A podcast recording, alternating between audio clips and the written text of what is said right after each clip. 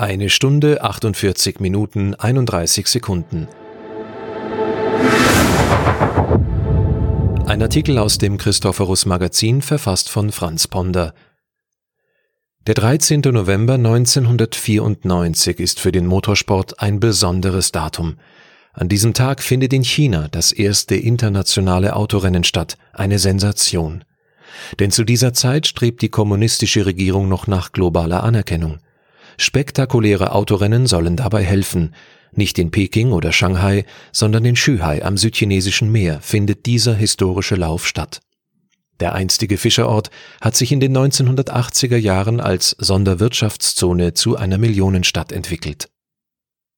Die bei den Fans beliebte Serie internationaler GT-Langstreckenrennen, nach ihren Initiatoren Jürgen Barth, Patrick Peter und Stefan Rattel, auch BPR-Serie genannt, trägt dort ihr Saisonfinale aus. Auf dem Straßenkurs hat das Fahrerfeld aus Profis und Privatiers vor allem mit mächtigen Bodenwellen und eng stehenden Begrenzungsmauern zu kämpfen.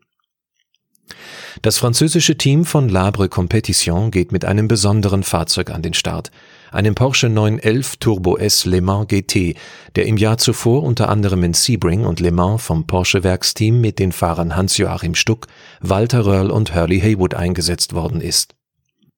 In Zhuhai wird das Fahrzeug von drei erfahrenen Franzosen pilotiert, Jean-Pierre Jarrière 48 als gesetzter Fahrer sowie Bob Wallach 51 und Jacques Lafitte 50. Im Qualifying holt Jarrier mit einer Bestzeit von einer Stunde 48 Minuten 31 Sekunden die Pole Position.